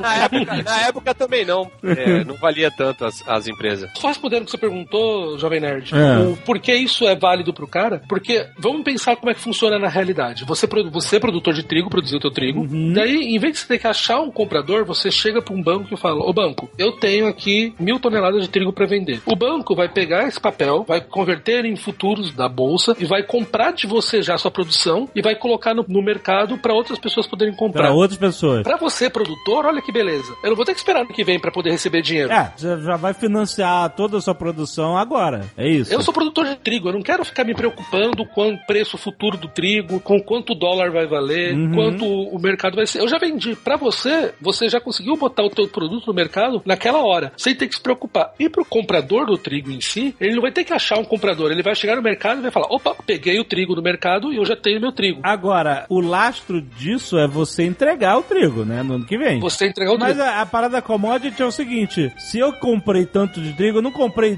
desse cara, eu comprei trigo. De vários. Pulverizado. Se você não fez, outro cara fez e aí você vai receber de outro cara, é isso, basicamente? Exato. E é aí que o mercado entra. O mercado ele garante que você está comprando trigo de alguém. Aham. Se você, produtor, não entregar, tem várias coisas que acontecem. E uma delas é que quando você vende, você paga uma pequena parcela de seguro para o mercado, para Bovespa, Uhum. ou para Bolsa de Commodities lá do, de, de Chicago. Chicago. É, quando você vende, você também está assinando um contrato. O que o mercado vai fazer, ele vai funcionar no meio como garantidor disso aí. Se você não entregar, ele vai te cobrar, ele vai pegar o teu seguro, vai, te vai entrar processualmente e vai pegar de outra pessoa e entregar para você, pro comprador.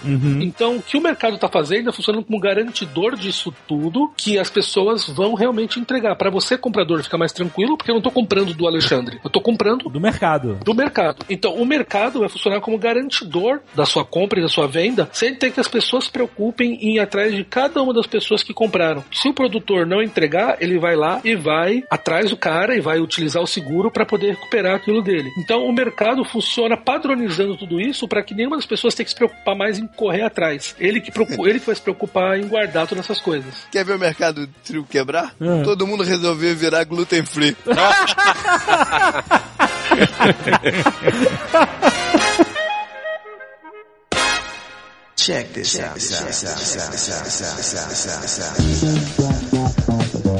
E a nova modalidade do comércio que veio pra ficar, como diz o Cris Dias?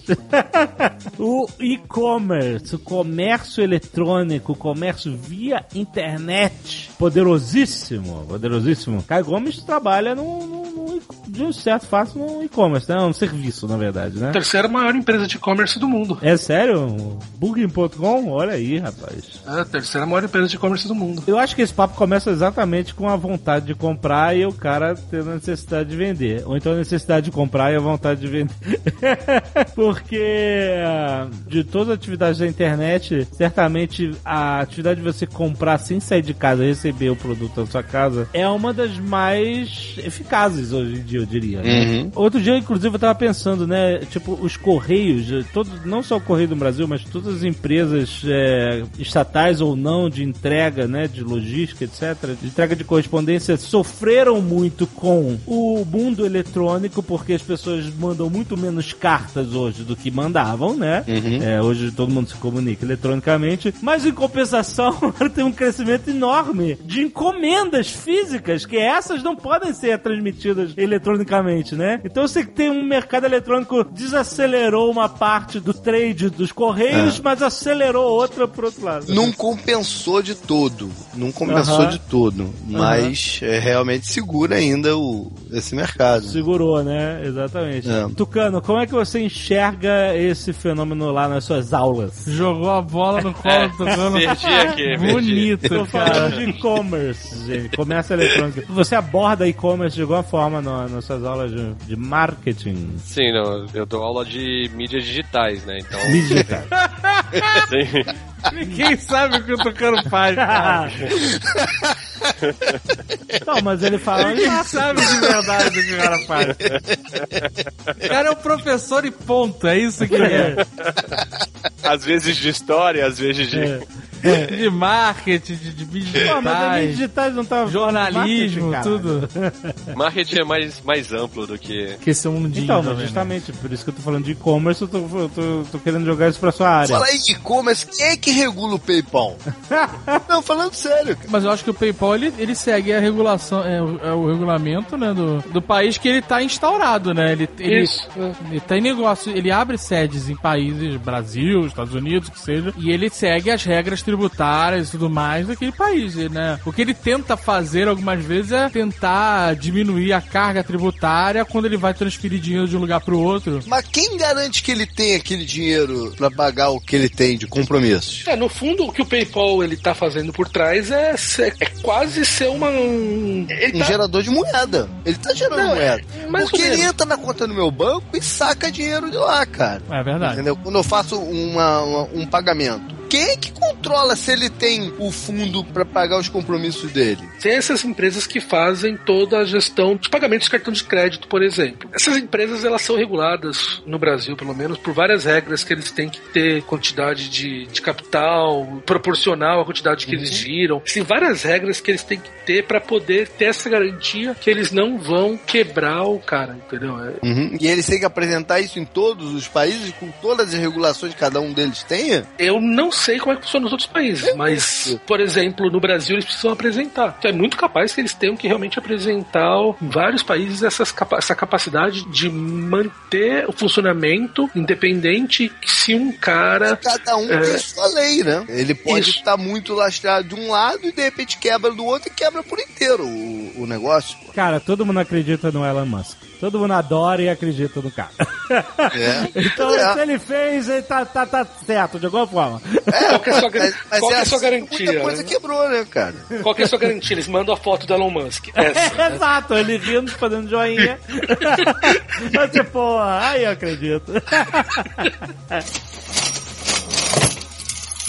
Puxando para um outro lado, é, um lado que eu tinha interesse direto, o e-commerce teve um impacto profundo em como o varejo está estabelecido hoje e como ele vai ficar ainda por cima, né? Porque Aham. ele tem uma vantagem em cima das lojas que é a questão do estoque. Né? Ele tem um estoque centralizado e ele tem um estoque virtual, que ele puxa de um lado para o outro. A, a loja tem que ter o produto na prateleira. Sim. Por isso só é uma diferença competitiva gigantesca de custo operacional. Aham. Então a, o- a gente tem essa facilidade toda por um lado, mas a gente tem um aspecto negativo nisso tudo. Que é, por exemplo, eu, eu, eu que sou, adoro né, livro, adoro ler. Eu não tenho mais livraria pra ir lá ver, tocar num, num- numa Como não livraria. tem? Ah, Não tem quebrar todas as livrarias aqui, cara. porra, mas tem a Barnes Noble em É a qualquer única shopping. que sobrou. É a única que sobrou. Você, você que eu gosto de escolher é tanto assim? E mesmo assim, com estoque de livro limitado lá dentro. Ah, Eles não têm tudo mais. Antigamente a gente ia lá na livraria porque o eletrônico é muito bonito, mas pra você que tá afim, como eu às vezes fazia isso, eu entrava numa livraria e, e fui agora numa em Londres com esse espírito. Era uma livraria de sete andares. Aham. Eu fui lá com o espírito. Eu quero sair daqui com três ou quatro livros que eu nunca ouvi falar na minha vida. Entendeu? Aham. E, e eu cheguei lá fiquei horas lá, manuseando no, no- nas prateleiras até encontrar. Isso eu quero ler, isso eu quero ler, isso eu quero ler, isso eu quero ler. Entendeu? Uhum. Pra quem gosta, isso acabou, né, cara? A não ser que você tenha acesso a uma dessas, que não é meu caso aqui. Aqui em Orlando, eu tenho uma base Novel só com estoque limitado de livros. Só os lançamentos, só tem lançamento, só. Tem best-seller na, na, na, na livraria. Sim, sim, sim. Então você tem vários aspectos que o, o- o e-commerce limita a tua vida também. Né? O- a, a moda tende a ficar padronizada. Várias coisas tendem a ficar padronizadas, como a própria leitura, em cima do- do- dos best-sellers. Você, por mais que tenha ferramentas de browser dentro de uma Amazon que você possa escolher teu livro, é muito menos atrativa do que você pegar o livro e dar uma folhada nele. Tá velho, JP, você tá velho. Não, mas eu entendo o que ele tá falando. Porque se você entra num e-commerce, qualquer que seja ele, Eu sei, eu sei. ele tem um monte de ferramentas que vão tentar otimizar a busca pra sempre É. te entregar algo. Direcionam, que, cara. É, que você queira ler.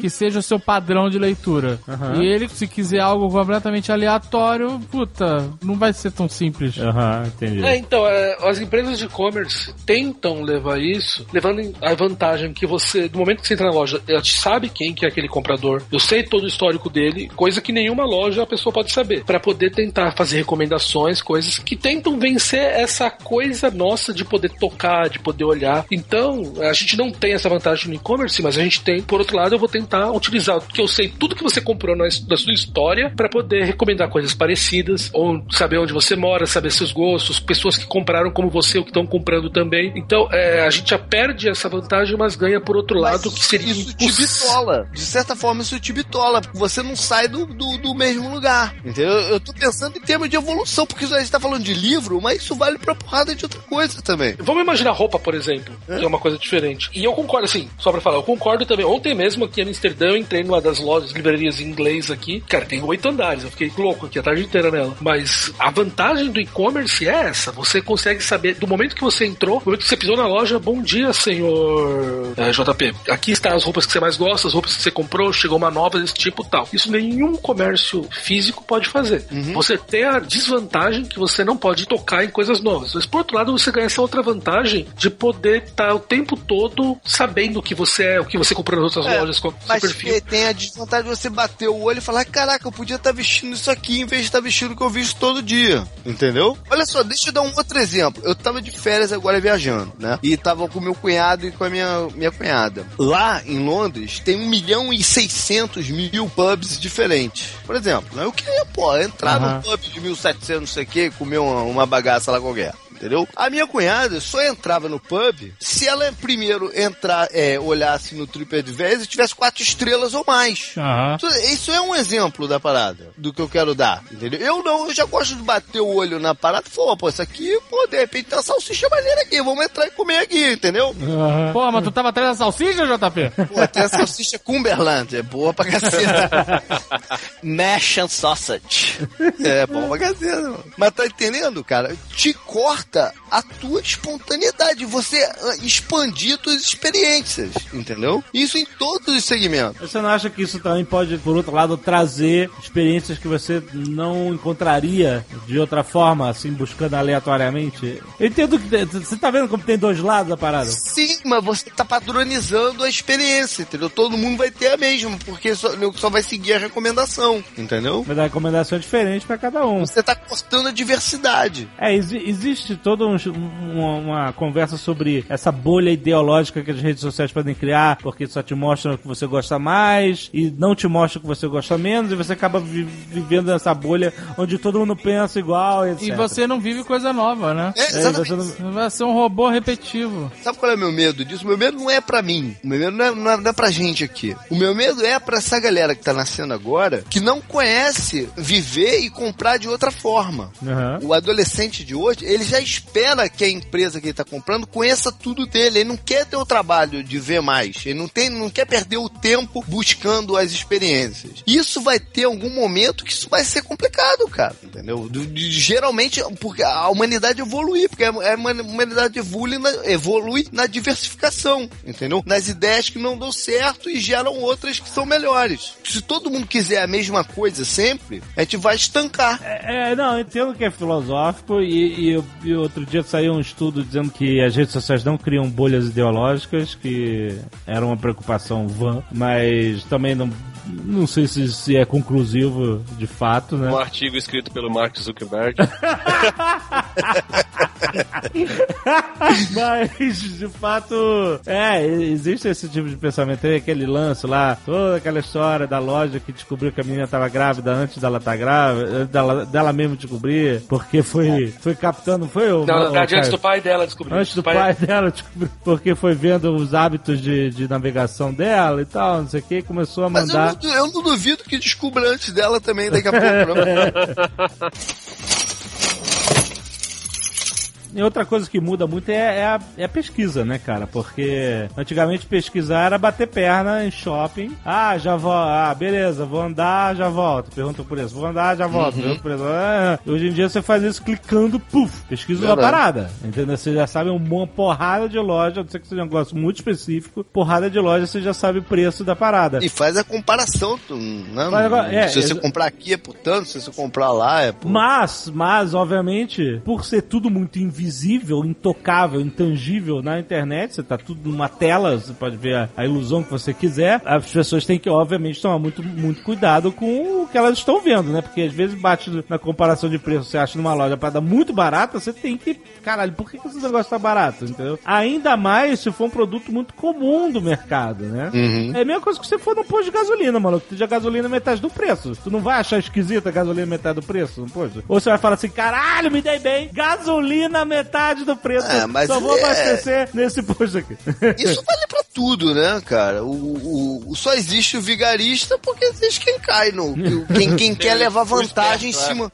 é, É, quem quer levar vantagem em cima que o vigarista tá vendendo, né? Isso, isso desde a a humanidade existe. Não. E online tem o problema que você não tá olhando a cara do vigarista, né? Isso pode ser positivo ou negativo, porque às vezes o o vigarista também tem, é, um, é um belo, tem uma bela de uma lábia.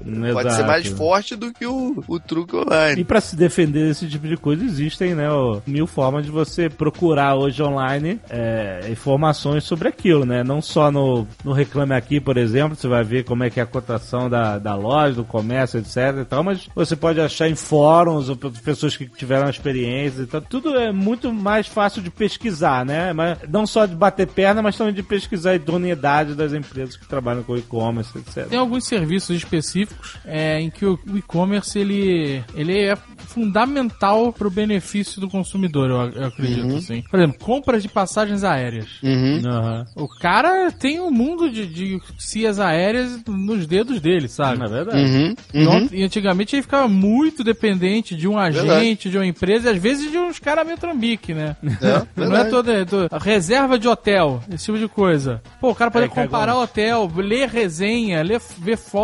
É verdade, é verdade. Né? É animal. Esse tipo de coisa que não, não existiria. demais, né? Não existiria sem e-commerce. E meio que matou um monte de intermediários, né? É, mas aí é Médios que nem pequenos, né? streaming matou locadora e. É, é, isso é evolução do mercado, isso é outra coisa, né? É diferente daquilo que a gente estava conversando antes. Isso é uma outra coisa. Agora, o, o e-commerce, por exemplo, uma empresa como o Carrefour, ele é uma baita ferramenta para uma empresa dessa também testar produto, né? Porque, eh, por exemplo, o Walmart faz muito isso aqui. Eles têm uma variedade, uma gama de produtos online muito maior do que tem na loja, porque eles testam se o produto é viável ali e se né, alcançar os níveis de venda que eles estabelecem, eles começam a colocar eles fisicamente também na loja. Então você dá um- uma empresa desse porte, ela tá evitando errar na escolha dos produtos, né? Walmart, E. Wal- Walmart e e-commerce, eu só me lembro de juntos pelo desconto Visa. Mas aqui no Brasil, a Americanas faz isso também. Ela não tem todos os produtos que ela tem online na loja física. Mas na loja física tem o computador, não sei se ainda tem. Mas antigamente tinha. Ia numa loja Americanas, não achei o que eu tava procurando. Mas você podia comprar online direto na loja. De- É, exato. E, e Maga- acho que Magazine, Magazine Luiza era assim. A Magazine Luiza abria lojas físicas onde não tinha quase nada, Mas você comprava online mas tinha a, a- a facilitação de poder comprar online ou comprar com um cara que ia fazer a compra online pra você. Aham. É, a vantagem dele é o cara fechar o negócio ali, né? Não ir pra casa e ficar olhando opções de outros Sim, lugares também. Sim, com certeza, é verdade. Ou seja, o cara facilita online, mas tentando tirar as vantagens da compra online, que é pesquisar preço, né? Se você não pensar bem, tu pode sacar teu smartphone e fa- fazer a consulta ali onde, do, do jeito que você quiser. Mas isso não é um problema que acontece hoje em dia, por exemplo, com as lojas Best Buy? Que o cara vai lá, entra na Best Buy, pergunta pros vendedores que são bem especializados e sobre configuração de é que computador ou de cara? câmera, ele tira todas as dúvidas e tal, e aí ali mesmo ele abre o smartphone, procura onde tá mais barato e já Exatamente. compra, É. compra usando o Wi-Fi. Exatamente, Da exatamente. Best Buy, Da Best Buy. em outra Eu loja. já fiz isso. Olha o Jovem Nerd aí, cretino. Mas olha só, teve uma vez eu fui, eu fui na loja de board games lá em Los Angeles. Tava com o Sr. K. Aí eu vi o board game que eu queria comprar lá, Imperial Assault. Muito bom. Aí custava 100 dólares. Aí, cara, eu falei, caraca, 100 dólares? Tô achando estranho. Abri a Amazon ali no celular na hora e tava Aham. 65 dólares na Amazon. Aham. Aí eu cheguei no balcão e falei assim, cara, você que para o seu preço a da Amazon pra eu comprar aqui contigo, É. né? Aí o cara falou assim, não, cara, a Amazon não é uma loja de verdade. o cara falou isso. Amazon cara. is not a real store. One- aí tu faz o quê? One click. Ok. Olhando na cara dele. Ok. Clique. Tem várias que fazem isso, que equiparam, né? Ou te É, dizem, ah, eu, tem. eu posso, não, não posso vender esse preço, mas eu posso te vender tanto. É, não, então, tem umas lojas aí de eletrônicos Com certeza. que você chega assim, mas aí eles equiparam só se for vendido pela Amazon e não no marketplace da Amazon. É, só- exatamente. ser, é, sold by Amazon. É, e é. aí tem todo um processo burocrático, mas eles equiparam o preço. Mas isso é porque é uma loja grande. O cara, coitado, de uma loja pequena, e o que ele queria dizer de Amazon não ser uma loja de verdade é que ela não é, não tem nem como competir. O cara vai competir com a Amazon. Ele é uma loja local, né, de onde a galera vai lá jogar board game todo fim de semana, né? Então é diferente. A relação dele é com os clientes locais. E eu eu, eu realmente, eu falei pro cara, ah, desculpa, então eu não vou comprar, clique. Dois dias depois chegou no meu hotel. Tem a questão da entrega. Ele podia ter falado pra você, não, eu não, eu não posso te vender 60 e pouco, mas eu, posso te vender 85. Aí você ia avaliar se vale a pena Levava esperar. na hora, se você exato. tem tempo pra esperar aquilo chegar ou não, né? É, mas ele não baixou um, um centavo e falou que infelizmente não dava. Mas ele podia ter feito isso, como você falou, né? A vantagem era que eu ia sair com o jogo debaixo do braço. Né? Essa é a grande vantagem. Depois eu voltei lá e comprei o- a expansão do Han Solo que não tinha na Amazon. é... Melhor de tudo é que não joga nenhum desses jogos. Calma, ainda vou conseguir jogar. Justamente a vantagem que você tá falando, a Walmart testa, porque na, na- no online você pode ter um estoque Limitado. reduzido, limitado. Você não precisa É. distribuir no país inteiro, né? Mas você minimiza teu risco, né? De, Então- de- de investir num produto pro que você precisaria pra abastecer a tua rede de loja e esse produto, na, na verdade, ser um produto ruim de venda, né? Então, mas por exemplo, você vê a Amazon, que vende muito e-book, vendeu milhões de, de cópias do Harry Potter. Mas metade do faturamento de livros veio com um livro que vendeu menos de 10 unidades. Olha isso. Porque ele ganha na quantidade de produtos, né, cara? Na, na diversidade de produtos que ele pode oferecer ali. E não, tipo, de ter aquele estoque gigante grudado num supermercado pra pessoa poder ir lá e comprar na hora, entendeu? Então, tipo, é- essa é a grande vantagem. E a grande vantagem é que o comércio pequeno de coisas especializadas, eu acho ficou muito mais fácil de encontrar, entendeu? Eu tenho, um, Aham. eu tenho uma, um- uma miniatura do Indiana Jones, é tipo um, um diorama do Indiana Jones e o tempo da perdição. E aí, não sabe, e, e um dos, dos elementos dessa figura é aquela cama de metal que descia naquele poço de lava, sabe? Então, essa cama de metal tinha correntinhas, sabe essas mini correntinhas? Ele, mini correntinhas que estão representando lá as correntes do filme. Eu perdi uma dessas mini correntinhas, trazendo a parada do Brasil. Eu fui catar um sites de miniaturas, de nego que faz miniatura de ferroviárias, essas porra e tal. A porra das mini correntinhas eu achei, cara! E eu substituí, eu comprei as mini correntinhas, demorou um tampão pra chegar, porque depende também do. Cara, era muito comércio local. Mas foi fantástico eu poder é, simplesmente imaginar, eu preciso de mini correntinhas. Onde que eu vou achar isso, cara? Eu achei, cara, e graças ao, ao e-commerce é que esse tipo de coisa acontece muito, né? É, é lógico que a nossa vida melhorou demais, cara, com, com o e-commerce. Não, não há dúvida. O que, que foi a coisa mais esquisita que você comprou pela internet, ô JP? Sei lá, cara. Você não comprou um O JP negócio- não tem cara que compra muito pela internet. Não? Você não compra Não, eu compro, eu compro, sei lá, mas a coisa mais esquisita, eu sei. Olha, eu posso testemunhar o que eu já vi de coisa mais esquisita. Ah. Quando eu fazia estágio numa agência de publicidade, tinha um camarada meu que trabalhava lá, que comprou pelo eBay uma tábua de Ouija, cara. ah, pô. que ela nunca chegou. Ah! Foda. Mas ó, um prazer grande de comprar online é quando chega, né, cara? Quando chega a sua equipe É. encomenda que você comprou online, não, não traz um- uma injeção de hormônio da felicidade no seu cérebro? Você vê aquela caixinha. Mas é, é diferente do você sair. Aí é a mesma sensação de comprar ao vivo. N- Não sei. É, igual, igual, igual. É porque ela não, não. Sabe por quê? Pode ser. Ah, sabe por que é diferente? coisa, eu É Sabe por que é surpresa. diferente? É a surpresa, exatamente. Pô, mas hoje em dia os caras te dizem, se você track a parada É. inteira, você sabe. Ah, mas às vezes você não tá prestando atenção e pum, tá Caraca, lá. tem aplicativo que te dá push quando Não, mas tá. olha, se você é muito ansioso, às vezes você vai ficar dando aplicativo. Cadê, cadê, cadê, cadê, cadê, cadê, cadê, cadê a parada? Mas às vezes você tá distraído, de repente você chega na tua casa, pá! Tá aquele pacote esperando. É a felicidade, cara. Eu sei que é felicidade porque os nossos clientes da Nestor mandam um tweet com fotos das paradas quando eles recebem, cheio dessa felicidade, eu sei como é que é. Tem um monte de cliente querendo ir lá na Nest Store também. Aí? E lá na Nestor. É, um monte. assim? Posso passar aí pra buscar? Não, mas aí é diferente. Nós somos um e-commerce, não nós somos uma loja física. E aí, como é que fica? Não, não fica, né, cara? Um e-commerce, é um galpão, não tem como. Não, não tem como receber cliente. Aí eles querem vir aqui, na Nerd Office. Cara, às vezes ele vem. E vocês, claro, recebem todos eles, né? Jamais. Ainda Que minto isso, falando que eu tô cara? em reunião. Falo, tá, não, fala que eu tô em reunião, pelo amor de não, Deus. mas olha só, peraí, olha Tô só. deitadão aqui na poltrona que Mentira, reclina. mentira, tá parece. Mentira nada! Tu deitadão aqui, poltrona que reclina. Tô deitadão, no ar-condicionado ou no aquecedor, como tá ligado hoje, que tá mais frio. Toca o interfone, ah, tem um fulaninho. Da onde? De Manaus. De Manaus? Cara, escroto. De Manaus? Até parece Mas de, alguma- é de faz alguma empresa? É o quê? Não, ele falou que é fã, quer deixar um negócio. Ah, deixa aí na portaria. Eu não duvido, não, porque uma vez eu fui de skate pra casa dele e ele chegou pra pegar alguma coisa e ele deixou na portaria, cara. Não me deu nem um copo d'água. Que dramático. Que dramático, cara. Não, só tô falando que é possível mesmo, que é bem o teu perfil. Que dramático, cara.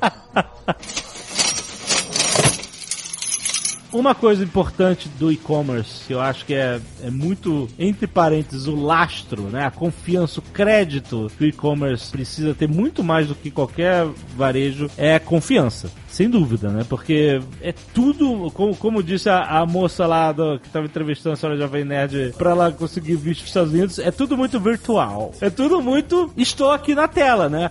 E você tem que acreditar, né, que isso negócio vai dar certo. Por exemplo, a gente tem e-commerce, a Nestor, e ela vende roupa, vende camiseta, e as pessoas compram camiseta sem experimentar. Você tem noção do nível de confiança É. que o cara tem de comprar a camiseta que ele não vestiu pra saber, né, como é que fica no corpo dele, etc, essa estampa Mas, maneira. isso- é, mas eu vou te falar um negócio, essa não é uma experiência totalmente nova, porque a venda de roupa por catálogo impresso é muito antiga. Por exemplo, a Sears é, virou Sears por venda em catálogo, inclusive de roupa. Esse não foi um choque cultural tão grande assim. É, mas o negócio é o seguinte, a Sears, você, caralho, é Sears, multinacional, foda e tal, não sei o quê. O e-commerce, ele dá a oportunidade de muitas lojas menores crescerem do zero e conquistarem um nicho, ou então expandirem para um público maior e tal, porque elas estão justamente trabalhando com a confiança de pessoas que acreditam, que botam mais fé do que uma pessoa que comprava no catálogo da Sears, entendeu? Quando a gente começou a vender, a gente era muito pequenininho, entendeu? E as pessoas mesmo assim já confiavam, porque no caso do Jovem Nerd, transferia a, a confiança que ela tinha na gente pro serviço que a gente estava provendo, né? E o mesmo acontece hoje também, óbvio. Mas também hoje a gente tem histórico de muito mais gente que compra e o cara, por exemplo, o cara compra a camiseta sem experimentar, ele sabe que ele vai poder trocar. Se chegar assim, "Ih, não, não deu. Ele sabe que ele vai poder trocar, entendeu? Se tiver defeito, ele sabe que ele vai poder trocar. Ele- assim, o cara já, já é do dia a dia dele. Na verdade, no e-commerce é mais fácil trocar do que você comprar uma. É, se verdade. bobear, é verdade, exatamente. No Brasil, porque aqui nos Estados Unidos tem uma cultura da- da- de trocar e devolução Sim. muito mais expandida, né? É, mas aqui no Brasil é você comprar uma coisa, é uma sentença. Você comprou e é pra sempre. Você não consegue trocar numa loja, se você for na loja É. comprar. E quanto mais caro o valor, pior é a sentença, né? Porque você tá prendendo um dinheiro ali, uma Exato, grana, né? Exato, exato. É, e no e-commerce não, ele te garante a troca do produto em até sete dias, né? Se você em até uma semana fala, olha, comprei esse produto online, mas ele não, não atendeu minhas expectativas, não era o que eu tava esperando, não correspondeu ao que o anúncio dizia. É isso. Tá no Código de Defesa do Consumidor. Sim, exato, É, exato, é exatamente. isso aí. Então ele, ele o, o e-commerce tem vantagens, né, em cima do, do comércio de rua. Eu acredito. Como existe o medo de dar merda na compra, ela é mais regulada, né? Você é obrigado a retornar o, o produto e aceitar a devolução, né? Sim. Pra poder funcionar. Cara, a Francine aqui chegou ao cúmulo de devolver umas flores que ela comprou e morreu, cara. Caralho. Ela Sério? chegou na loja e devolveu, os caras deram o dinheiro de volta, cara. Não, peraí, mas aí ela falou o quê? Chegou mo... Morreu. Ah, não, morreu, porra. A flor- não durou, porra. Estão vendendo flor aí, fudida. E os caras pegaram e devolveram o dinheiro, cara. Era tulipa não?